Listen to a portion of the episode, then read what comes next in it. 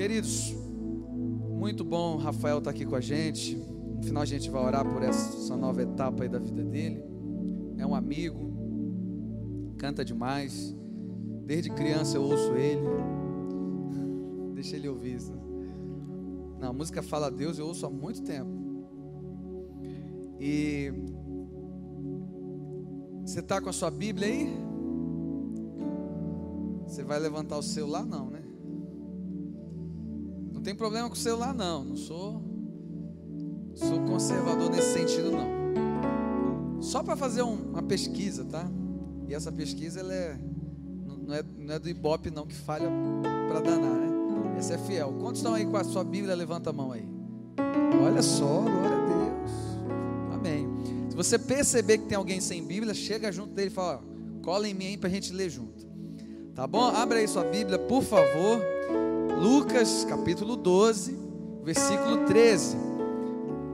Uma mensagem poderosa que Deus vai te abençoar muito nessa noite. Nós estamos na terceira semana da campanha Cada Vez Mais, que fala para a gente buscar a Deus cada vez mais.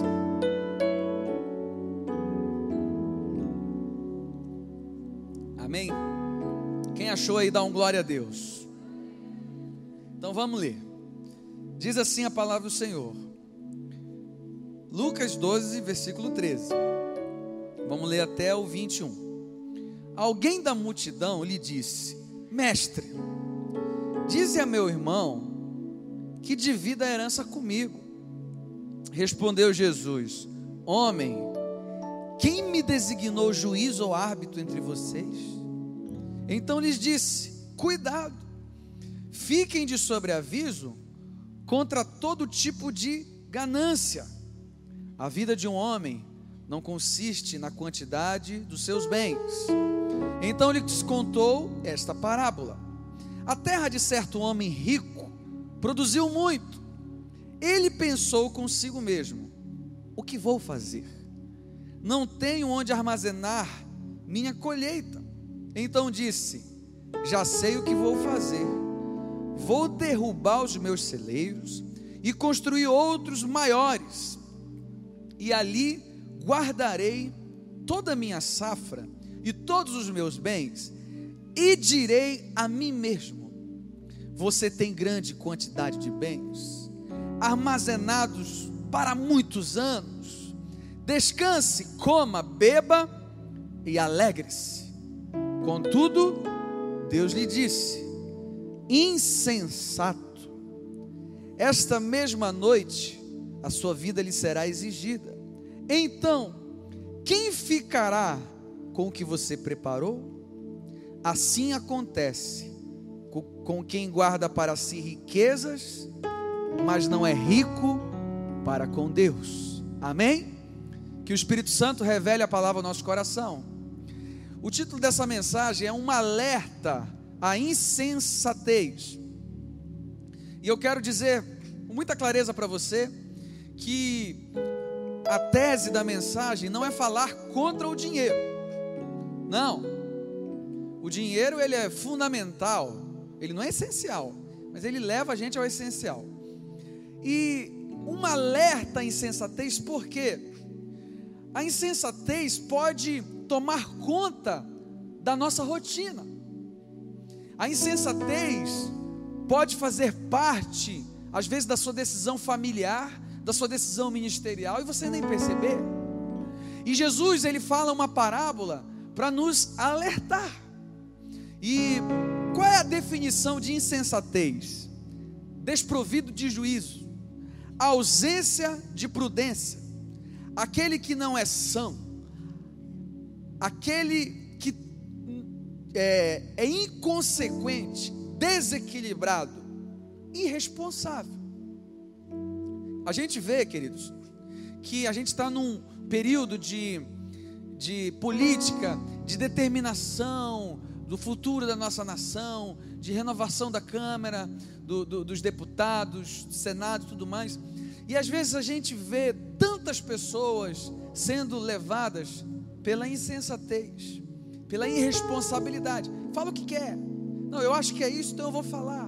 E engraçado que todo mundo agora, em função das redes sociais, acha que é perito no assunto, né? Então agora não, eu vou dominar, eu vou arregaçar aqui. E às vezes está falando tanta besteira, porque está sendo tomado por uma insensatez. A insensatez, ela é quando a pessoa age de uma forma irresponsável, inconsequente, louca. Algumas versões você vai dizer assim, louco. Você está ficando maluco, essa forma que você está agindo não é legal, vai te levar para uma furada. E a gente vai ver, eu queria ler dois textos com você que complementam e reforçam a questão da insensatez e é muito rápido. Provérbio 16, vale a pena você ler. Provérbio é, 26, perdão. E quando a gente fica folhando a Bíblia, né, a gente lembra da época de escola bíblica dominical. Provérbios 26, olha só o que diz, versículo 1: Como a neve no verão, ou a chuva na colheita, assim a honra é imprópria para o insensato. Versículo 3: O chicote é para o cavalo, o freio para o jumento, e a vara para as costas do insensato. Agora, Eclesiastes 10, anda só um pouquinho. Eclesiastes 10, versículo 1 diz assim: Assim como a mosca morta produz mau cheiro e estraga o perfume, também um pouco de insensatez pesa mais do que a sabedoria e a honra. Chupa essa manga aí. Tem umas coisas na Bíblia que a gente acha, não, não é possível. Está escrito. Vou repetir que esse é forte. Assim como a mosca morta produz mau cheiro. Quem já cheirou mosca morta? Eu era, quando era criança, eu fiz esse teste. Eu, eu peguei assim umas 10 e matei assim, depois coloquei a mão assim, coisa de criança. Horrível. E estraga o perfume. Também um pouco de insensatez pesa mais que a sabedoria e a honra. Às vezes, o marido insensato pode estragar um casamento. Às vezes, um filho insensato pode falar uma coisa para o pai e destruir o relacionamento. Às vezes, o líder, o liderado, no momento de calor humano, pode ser dominado por uma palavra insensata e destruir uma amizade. E ele faz esse alerta que às vezes, como mosca morta, que compromete todo o perfume, assim também um pouquinho de insensatez pesa mais do que a honra e a sabedoria. O que, que ele está querendo dizer? Que você demora muitos, muito tempo para construir algo, que às vezes, se você for dominado por essa maldita palavra insensatez, você destrói tudo. E ele está fazendo um alerta. E eu quero avaliar com você aqui a atitude, voltando para Lucas capítulo 12, a atitude do homem que foi interrogar Jesus. Ele diz assim: Mestre, dize a meu irmão que divida a herança comigo. Olha só, você já viu aquelas pessoas que falam que querem comprometer você? Fala para ele me dar aquilo, fala para ele fazer isso para mim, colocando você na cruz. E ele, naquele momento, tomado por uma ganância, ele vai dizer: Mestre, fala para o meu irmão, para ele dividir a herança comigo. Um coração tomado pela ganância, pois tudo que ele queria era o dinheiro. Sabe que muitas vezes, querido, nós somos assim. Nós somos assim, sabe como? Nas nossas orações.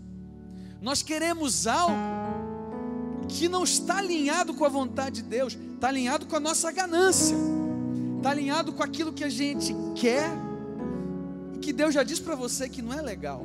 Aí você faz o que? Você ora, Deus me abençoa de tal forma para que aqueles que se esqueceram de mim sejam reduzidos a pó e todos vejam a luz de Cristo em mim.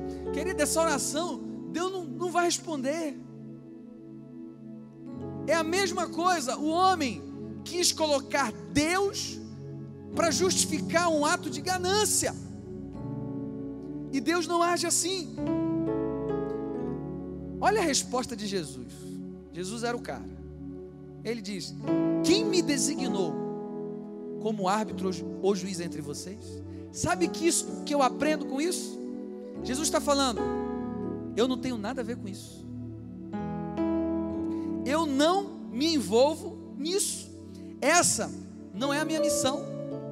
E gente, tem muita coisa que Jesus não se mete. Principalmente quando está ligado à ganância do nosso coração. E eu estudando essa mensagem, isso aqui foi fruto de um devocional, Deus me falou algo. Não responsabilize Deus em função da sua ganância. Às vezes nós queremos tanto algo, e nós queremos ouvir forçadamente a voz de Deus, ou forçar um líder, e aqui vai uma alerta para você que é líder. Todos aqui são líderes, amém? Você lidera pelo menos você. Escovando dentes na sua casa, você lidera. Muitas vezes as pessoas querem terceirizar a responsabilidade para colocar você em xeque-mate. Você quer ver um exemplo? O casal está passando por um problema.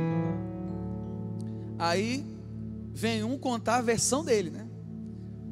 Pastor, meu marido é o Satanás.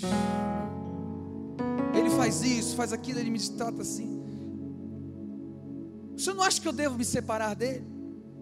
Rapaz, se o pastor for insensato e for levado pela conversa, ele vai dizer: Rapaz, esse cara é um maldito mesmo, hein? Se separa dele.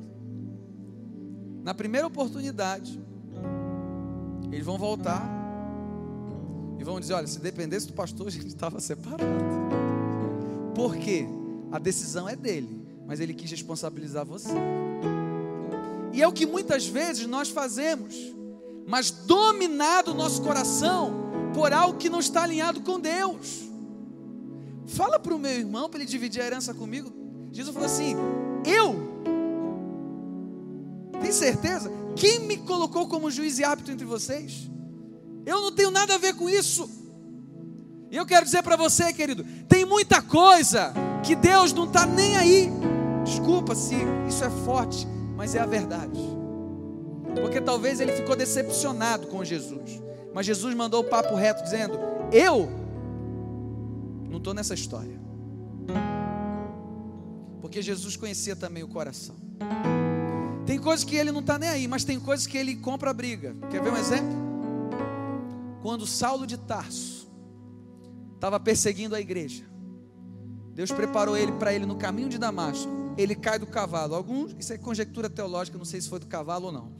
Ele cai e ele ouve aquela voz: Saulo, Saulo, porque você me persegue. Eu não estava te perseguindo, eu estava perseguindo cristãos. Quem mexe com eles, mexe comigo. Você percebeu a diferença? Tem coisa que ele não está nem aí, mas tem coisa que ele sabe comprar a briga. Sabe por quê? A diferença é se aquilo que você faz tem propósito e missão. Porque tem muitas bobagens que a gente quer comprometer Deus. E eu imagino falando assim, Deus lá em cima falando, isso aí, cara, não dá, não dá. Essa briguinha, levado pela sua ganância, quem me colocou como juiz entre vocês, não vai dar certo. Vamos falar de coisas que vão fazer a diferença na sua vida. Talvez essa palavra seja inicialmente um pouco dura, mas ela é esclarecedora para a nossa vida. Porque às vezes a gente está chateado com tanta coisa, e a gente está pedindo para Deus, Senhor, faz isso, de um coração dominado pela mágoa, às vezes um coração dominado pelo pecado, e Deus está falando assim para você: você precisa mudar esse teu coração, e Ele vai dizer aqui, um alerta para aquele povo, Ele vai dizer: cuidado, atenção, versículo 14: Fiquem de sobreaviso contra todo tipo de ganância. A vida de um homem não consiste na quantidade dos seus bens. Ele vai fazer uma alerta, porque todos nós facilmente somos levados por isso. quanto mais tem, mais quer. Você ganha 500 reais, você quer ganhar mil. Você ganha mil, você quer dois mil. Você tem um poder, você quer poder ao cubo. E não é errado ter a ambição de querer mais. O problema é quando entra a ganância. O problema é quando aquilo que você tem não cumpre propósito. E a gente vai ver no decorrer da exegese desse texto, que é a interpretação dele. Sabe o que eu aprendo aqui, queridos? Jesus conta uma parábola. Ele fala: fiquem atentos, porque todo mundo que é de carne e osso está suscetível a isso. Cuidado com a ganância. Aí ele conta uma parábola. Jesus sempre explicou as suas mensagens por parábola. Ele diz: A terra de certo homem rico produziu muito. E ele pensou consigo mesmo: O que vou fazer? Isso acontece todos os dias conosco. A oportunidade de decidir sobre aquilo que vem nas tuas mãos. Um homem rico começou a produzir e Deus começou a abençoar. Aí veio a pergunta: o que, que eu vou fazer com aquilo que está vindo para as minhas mãos? Eu pergunto para você: o que você tem feito com aquilo que Deus tem te dado? O pecado bate na porta todo dia. Oportunidade bate na nossa, na nossa porta todo dia. Agora, queridos, nós só temos duas escolhas. Ou nós vamos generosamente cumprir um propósito, ou seremos levados por uma ganância e reter tudo que um dia nós recebemos. E isso se aplica ao que? A tudo, a tempo, a dinheiro, a influência. Você é uma pessoa de influência, o que você tem feito com a influência? Ah, não, a minha influência é para me enaltecer, é para cada dia eu ser ovacionado e exaltado, não cumpre propósito.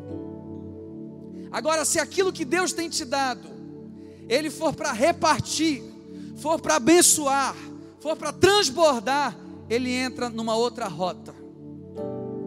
Nós só temos duas vias. E Deus tem te colocado nessa bifurcação para você entender que todos os dias você vai ter oportunidades de ser levado pela ganância ou ser levado a cumprir um propósito. Às vezes você tem um bom emprego.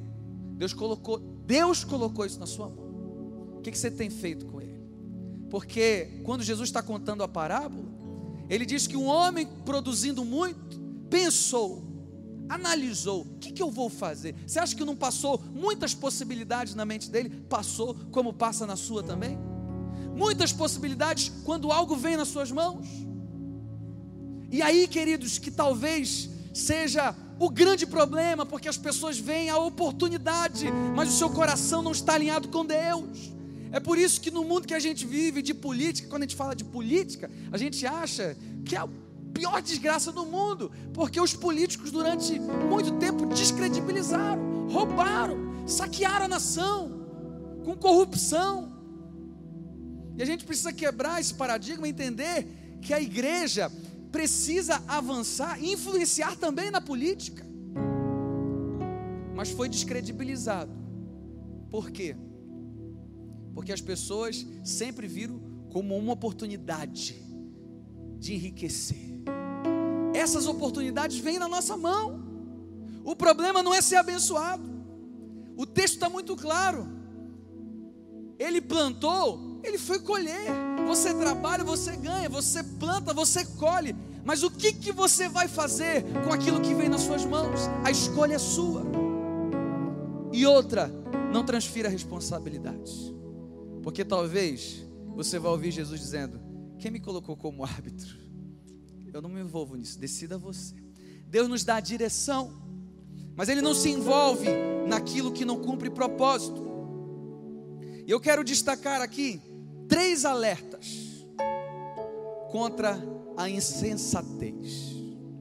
A primeira está dentro do texto que o próprio Jesus recitou da parábola. Ele disse assim: O que vou fazer Não tenho onde armazenar minha colheita. Aí foi a decisão dele, irmão. Então disse: Já sei o que vou fazer. Ele já decidiu. Vou derrubar os meus celeiros. Até aí tranquilo. Cara empreendedor. Estou colhendo muito, vou derrubar os meus celeiros. Então, parabéns. E construir outros maiores. Ok, tá legal. E ali guardarei toda a minha safra e todos os meus bens. Ok. É o cara que faz poupança. Cara inteligente. Mas no versículo 19 vem o grande problema. E direi a mim mesmo: Você tem grande quantidade de bens. Eu direi a mim mesmo: Eu tenho muito. E aqui vai a primeira alerta. Cuidado para que a bênção não te torne independente de Deus. Quando ele chega naquele estágio, que ele diz para si mesmo: Eu tenho muito, ele pode ser facilmente levado pela ganância e achar que tudo que ele conquistou é fruto somente do seu esforço. Ele pode achar que não depende mais de Deus. Sabe qual muitas vezes é o inimigo?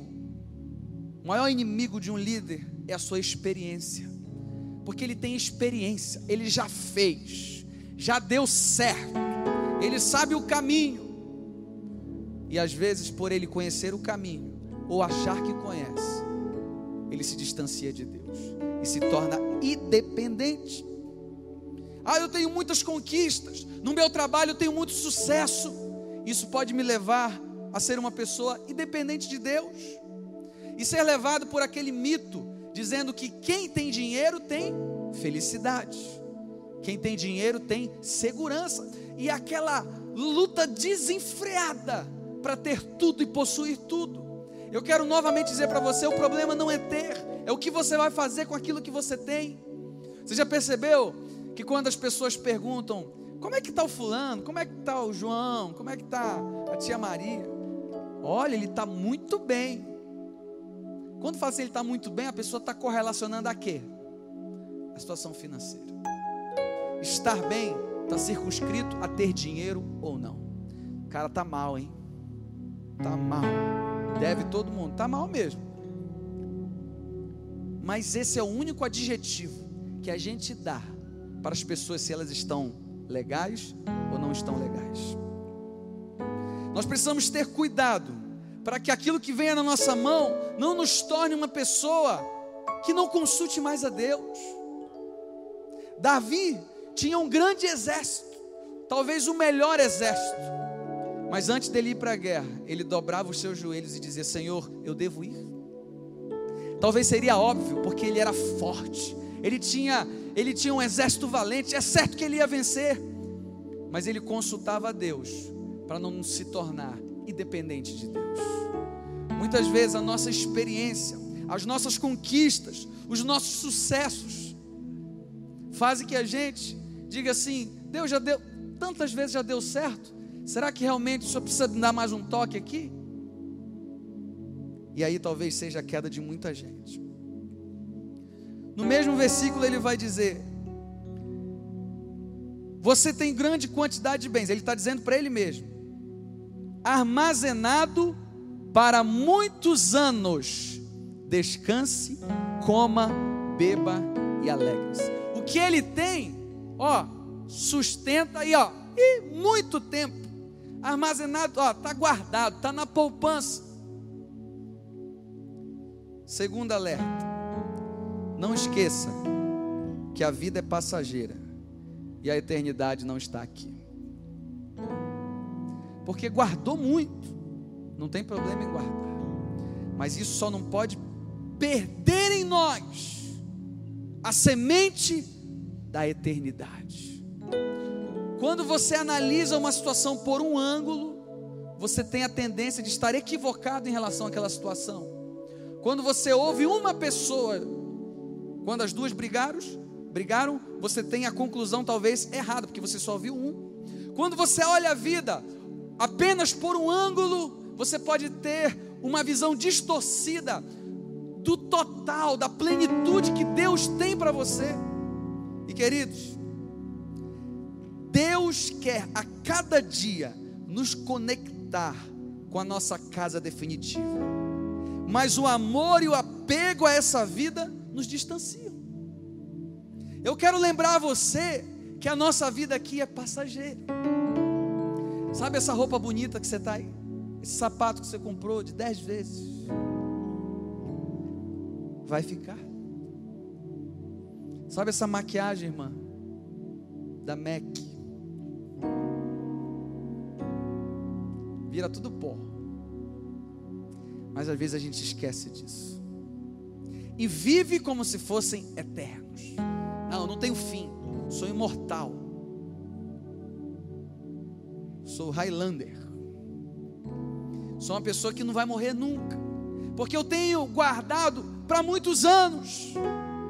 E ele ainda diz: descanse, coma, beba e alegre-se. Queridos, tem coisa melhor do que isso?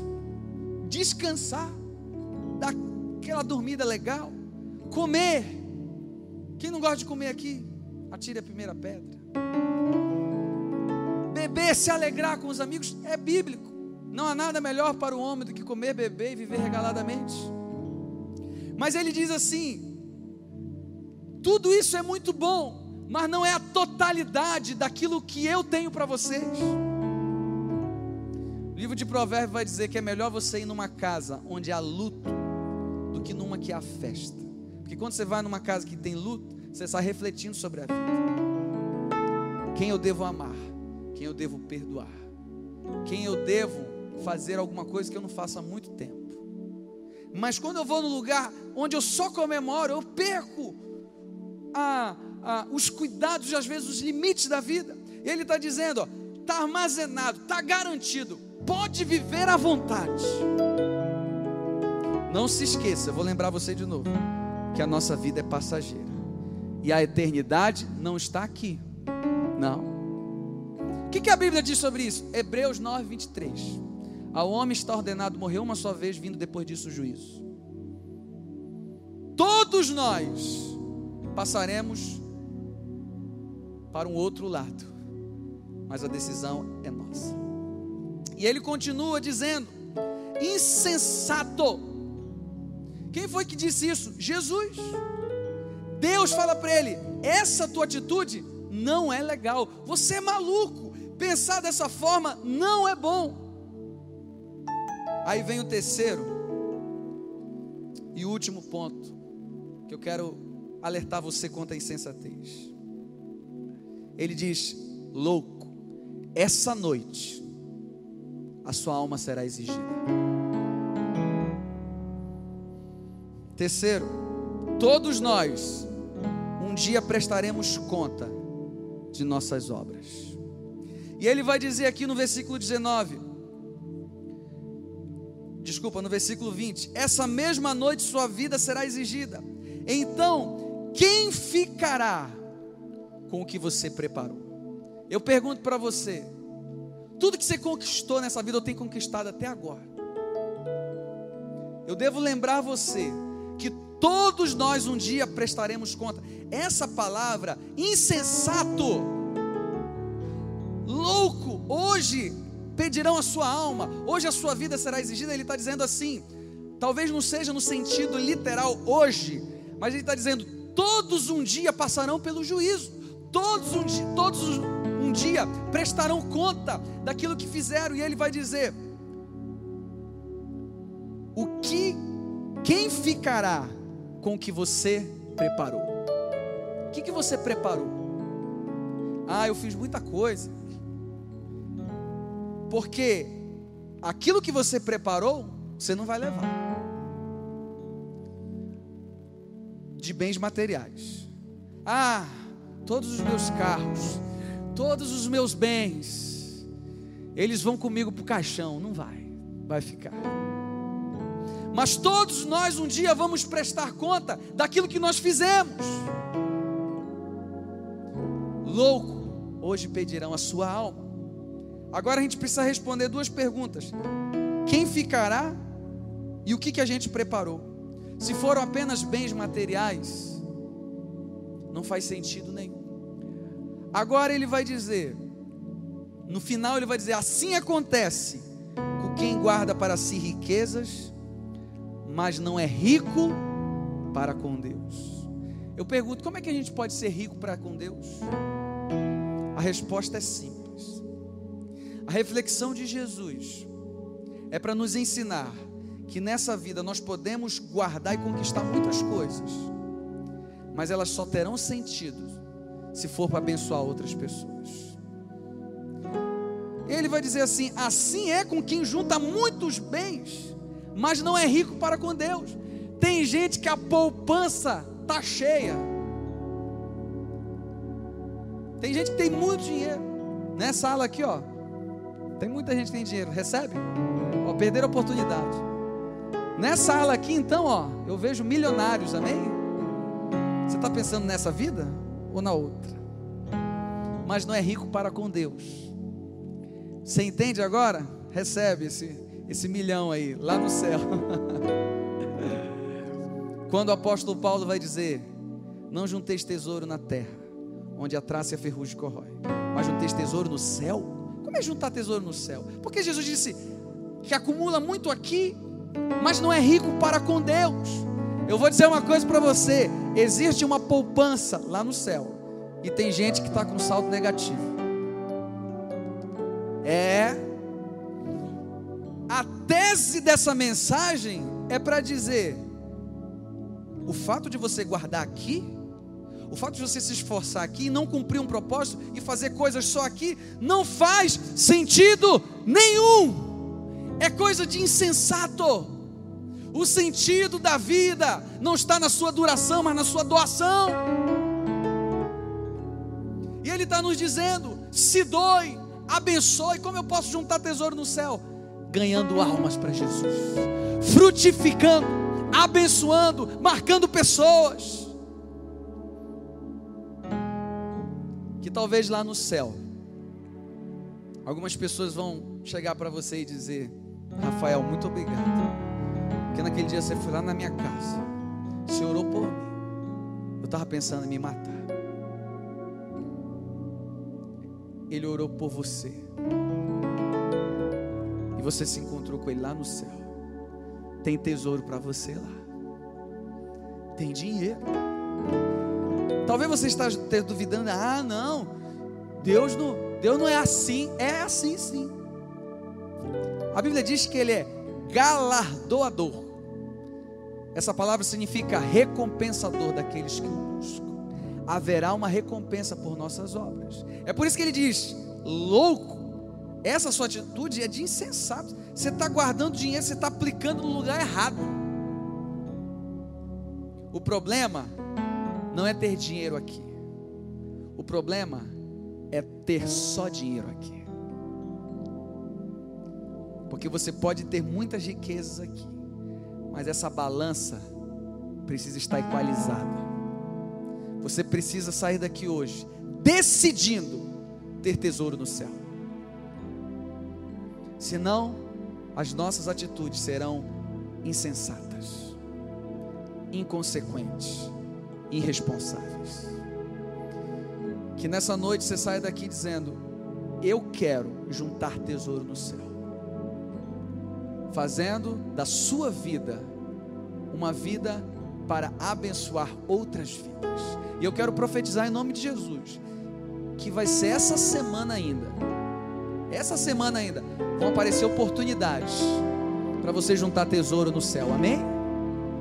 Aí você vai dizer assim: não, não, pastor, não era isso, não. Eu queria um negócio para render ali na poupança. Meu amigo, Deus vai te dar oportunidade de você aplicar no lugar certo. O texto em nenhum momento faz apologia a não ter dinheiro, a pobreza, não. Ele só fala que se o que vem nas tuas mãos não cumpre uma missão, não faz sentido. Aquilo que Deus está te dando, seja um emprego, seja uma influência, seja dinheiro, é para cumprir um propósito.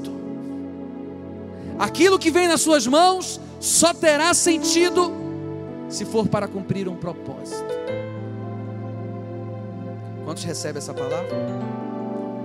Fique em pé no seu lugar.